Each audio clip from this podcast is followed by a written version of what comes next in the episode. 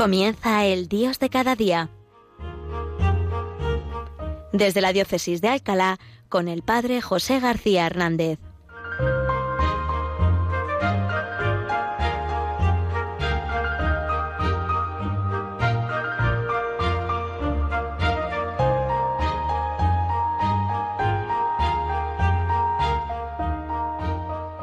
Buenos días, queridos oyentes de Radio María en esta mañana del recién estrenado mes de junio, mes del corazón de Jesús, y en esta semana tan bonita que es de alguna manera una preparación para la próxima solemnidad del cuerpo y la sangre de Cristo, el Corpus Christi, que celebraremos, bueno, en España el próximo domingo, aunque es verdad que en algunas ciudades, en Toledo, en Sevilla y alguna otra, también lo celebran mañana jueves. Pues bien, esta gran solemnidad de la Eucaristía y este mes del corazón de Jesús, porque el corazón de Jesús mm, está vivo, resucitado y, de corazón palpitante precisamente en la Eucaristía, en su cuerpo y su sangre en el sagrario o, en, la, en la custodia cuando los ponemos en el altar. Pues todo esto me ha sugerido hacer una pequeña reflexión este breve tiempo, ¿verdad?, del Dios de cada día, para que nos sirva un poco de preparación a este mes eucarístico, con la fiesta del Corpus Christi y, con el culto al corazón de Jesús. Una reflexión sobre precisamente el sacramento de la Eucaristía. Quería en esta primera parte que cayéramos en cuenta, ¿no? De los dos grandes aspectos que tiene la celebración de la Eucaristía. La Eucaristía es un sacrificio, es el sacrificio de Cristo en la cruz, el memorial del sacrificio de Cristo en la cruz, y por otra parte, la Eucaristía es también un banquete, un banquete donde nos alimentamos del cuerpo y de la sangre de Cristo. Bien, quería abundar en estos mm, dos aspectos un poco hoy en este programa. Bueno, pues porque me da la impresión de que, por lo menos los de mi generación y, otras personas, ¿verdad? Pues a veces hemos, hemos podido tener un poco una educación un poco deformada en cuanto a la Eucaristía. Fijaros, mm, a veces ha podido quedar oculto un, un uno de estos dos aspectos y unos más han insistido en la Eucaristía como sacrificio, otros más en la Eucaristía como banquete. La Iglesia siempre tuvo claro, ¿verdad?, que en el sacramento de la Eucaristía se hace presente, se actualiza el sacrificio salvador de Cristo en la cruz, y, que es un banquete donde nos alimentamos, donde eh, eh, eh, Cristo nos ofrece su cuerpo y su sangre. Pero en el siglo XVI, precisamente la herejía de Lutero, y todo lo que trajo consigo, ¿verdad?, de la separación de la Iglesia luterana, una de las características de esta herejía es que negaban el aspecto sacrificial de la Eucaristía. Nada de que allí se actualizaba el sacrificio de Cristo. Se reducía la celebración eucarística a un mero banquete o una mera reunión donde se hacía presente Cristo de alguna manera, ¿verdad?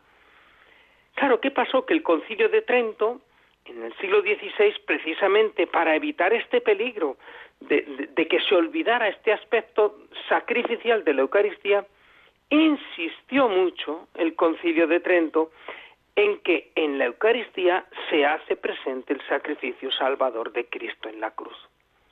Y este aspecto fue fundamental en la catequesis de los siguientes siglos, de tal manera que el otro aspecto, el de banquete, parece que, que, bueno, que se obviaba, pero quedaba un poco oculto, y por eso se le daba poca importancia. De hecho, la gente iba así a misa todos los domingos, tenía clara esta conciencia de la eh, obligación de participar en la misa cada domingo, pero mucha gente no comulgaba. Nada más que ese mínimo, ¿verdad? Ese mínimo mínimo que nos recuerda el tercer mandamiento de la Santa Madre Iglesia, comulgar al menos una vez al año. Pues muchos se conformaban con comulgar una vez al año. Incluso eh, eh, en personas de, vida espiritual, incluso religiosos, religiosas, no comulgaban diariamente, porque aquello parecía que era una cosa como ya de, muy perfectos, ¿no? Y, y todo el acento se ponía en la Eucaristía en este aspecto sacrificial. Bien, a principios del siglo XX, el movimiento eucarístico, ¿verdad? Sobre todo con, San Pío X, ¿verdad? Y, otros autores empezaron a decir, oye, que, es que que volver a, valorar la importancia de la comunión, de participar en el banquete. Y esto, pues toda esta doctrina se fue desarrollando en el siglo XX y con el Concilio Vaticano II, pues quedó muy claro que en la Eucaristía tiene estos dos aspectos, sacrificio y banquete, que debemos valorar los dos. Claro, pero ¿qué ocurrió después del Concilio Vaticano II? Pues un poco lo que pasa con la ley del péndulo, ¿no? Como durante siglos el pueblo de Dios había estado en un lado del péndulo, eh, en este aspecto de la Eucaristía sacrificio, ¡brum! pues se fue el péndulo al otro lado, y en los años 70, eh, eh, en muchos contextos de litúrgicos y, y de catequesis, pues de la Eucaristía solo se hablaba pues como un banquete, una reunión de amigos en torno a Jesús que nos alimenta con su cuerpo y, con su sangre, y parece que se olvida un poco este aspecto sacrificial. Yo recuerdo en mis tiempos de adolescentes que esto es un poco lo que, lo que se nos transmitía a veces en, ciertos ambientes escolares o, de parroquias, ¿no? Bien, pues yo creo que gracias a Dios, después de, de que el Concilio Vaticano II, sobre todo gracias al magisterio pues también tan largo y de tantos años de San Juan Pablo II y después pues hayan continuado Benedicto XVI y, el Papa Francisco, ¿no? Pues sí que hemos vuelto a, a tratar de reencontrar este equilibrio. La Eucaristía es el sacrificio de Cristo en la cruz, que se hace presente, y el banquete donde nos alimentamos del cuerpo y la sangre de Cristo. No minusvaleremos ninguno de estos dos aspectos. Fijaros, la Eucaristía, digo, es un sacrificio, cuidado, pero es un sacrificio, es el sacrificio de Cristo en la cruz, no otro. Porque claro, en el Antiguo Testamento los sacerdotes ofrecían sacrificios todos los días, pero no eran eficaces. El sacrificio, la ofrenda de su vida, la entrega de la vida que Cristo hace en la cruz, es eficaz, produce la salvación por el perdón de los pecados, nos lleva a una comunión de vida con Dios. Ya no hacen falta más sacrificios como en el Antiguo Testamento. Lo que hacemos en la Eucaristía es traer aquí, hacer lo que llamamos el memorial de ese sacrificio.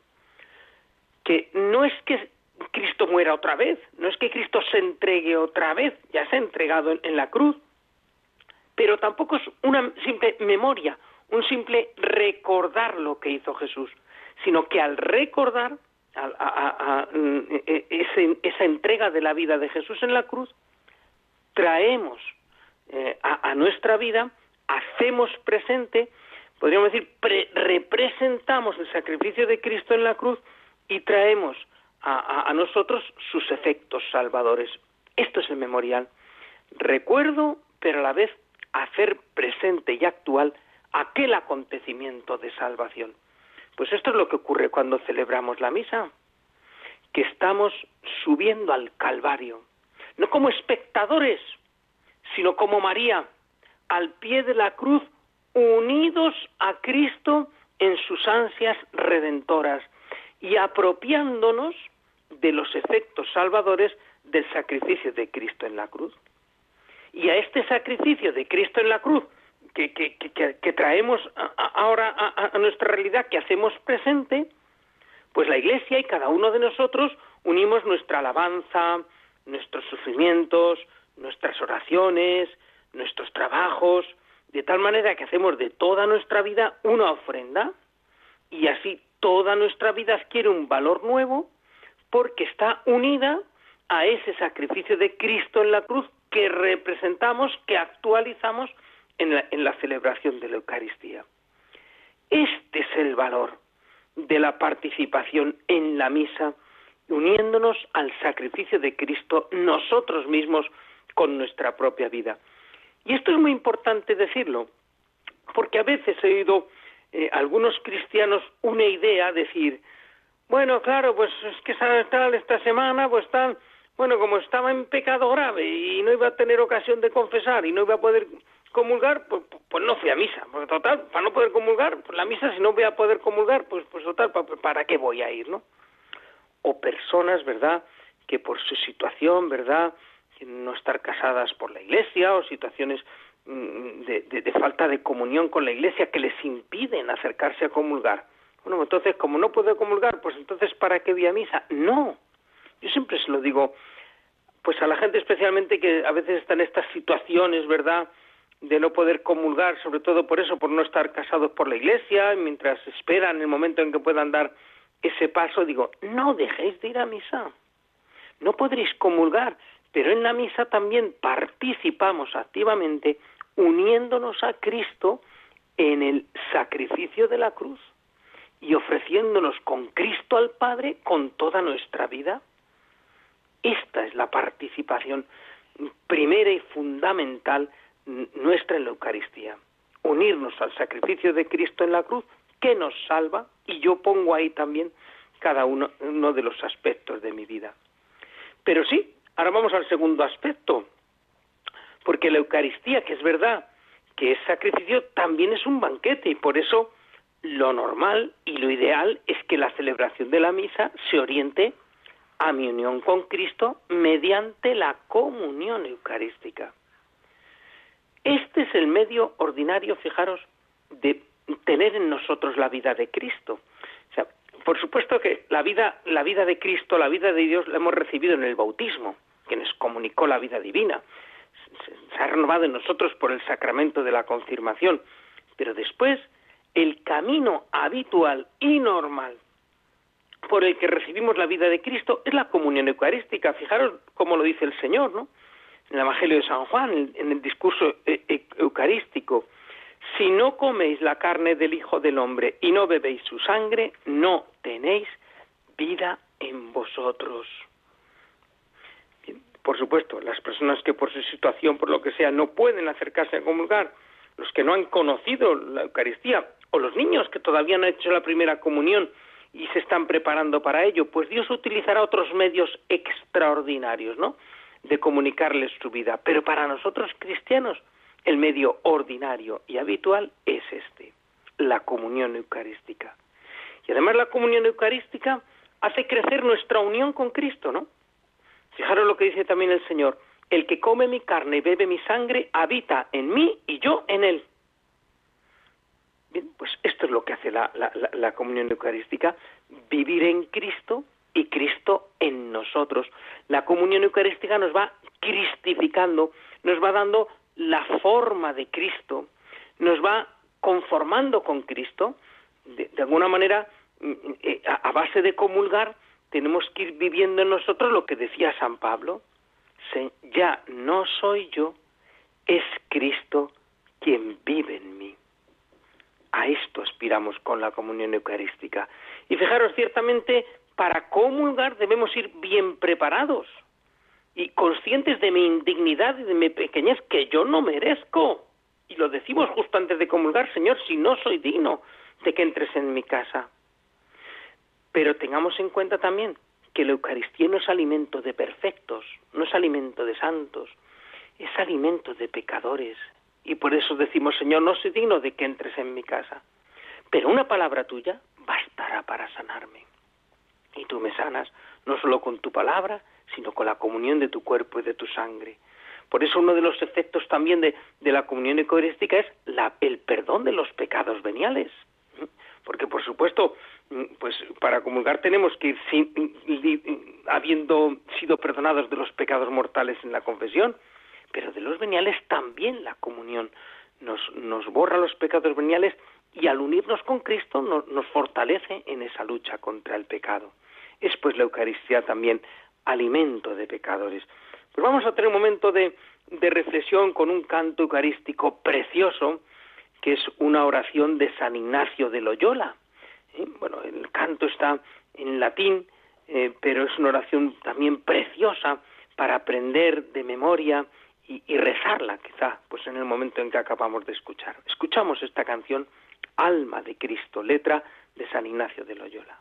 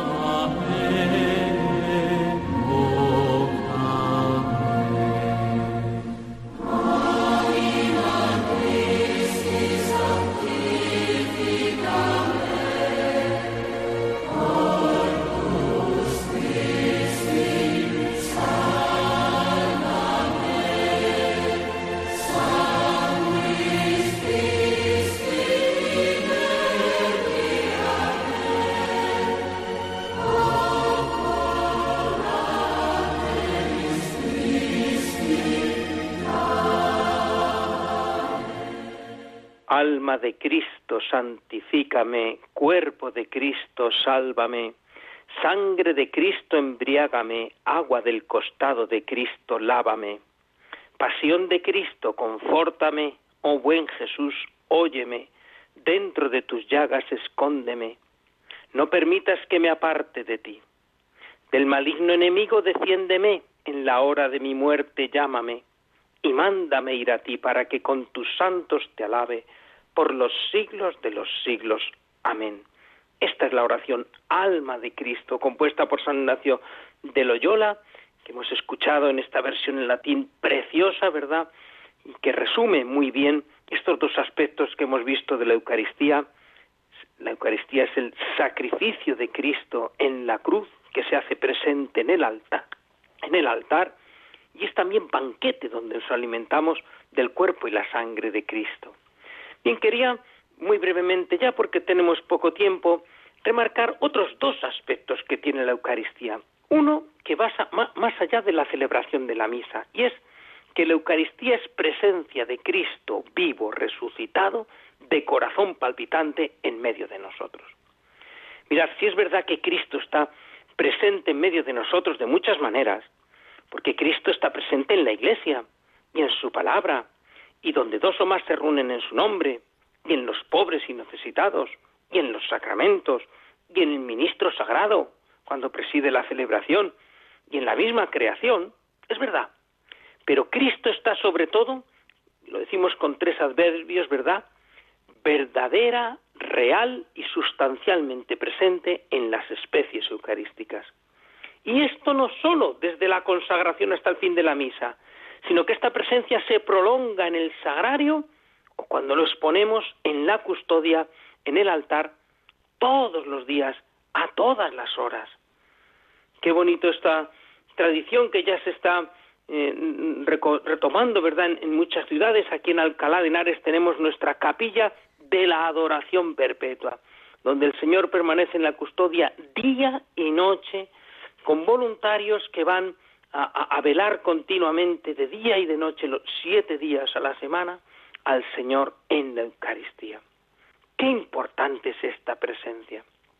No cabe duda que estas capillas de adoración perpetua son el corazón de la ciudad, el corazón de una diócesis. Esta maravilla de tener ahí al Señor. Y desgraciadamente muchas veces sin valorarlo ni saber agradecerlo mucho, ¿verdad? Don Manuel, el Beato Manuel González, eh, habla, eh, inició la obra de lo que se llama la obra de los sagrarios abandonados, ¿no? Y él tenía esta preocupación de tantos sagrarios donde, donde no, no pasa nadie, donde no hay nadie, ¿no?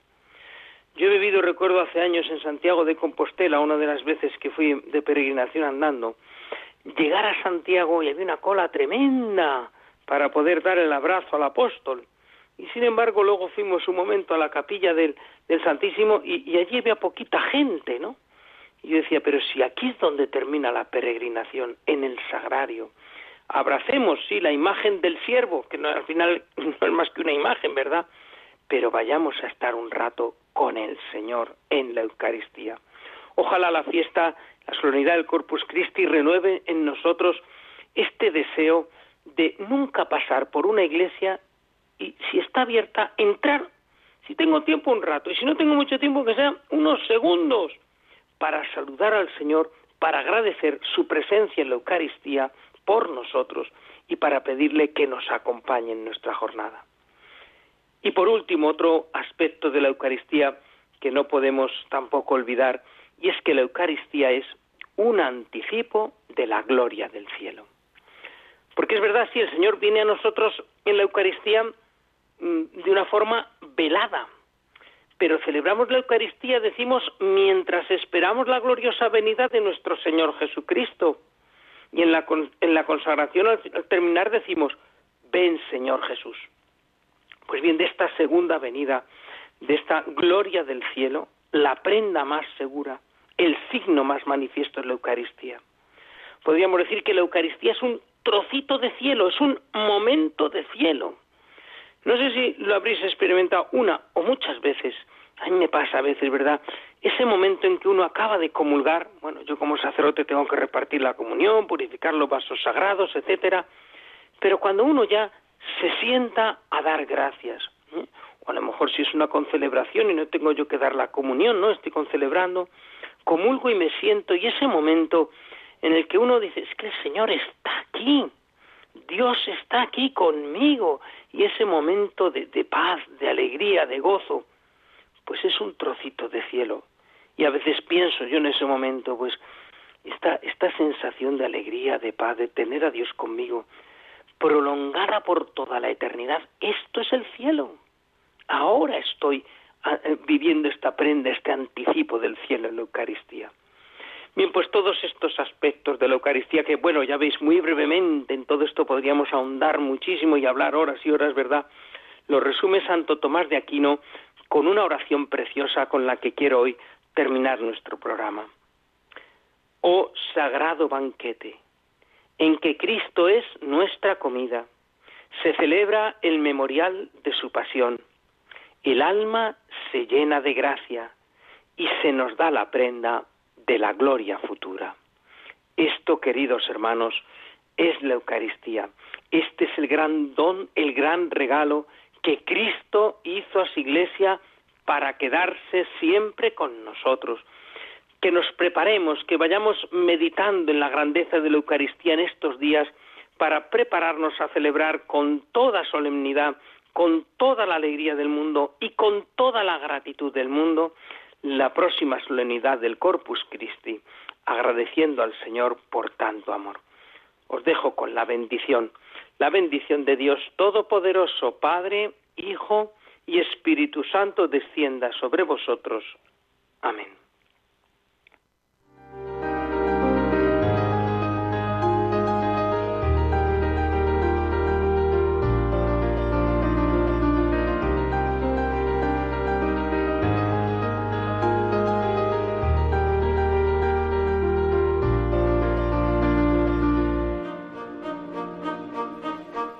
Han escuchado desde la diócesis de Alcalá El Dios de cada día, hoy con el Padre José García Hernández.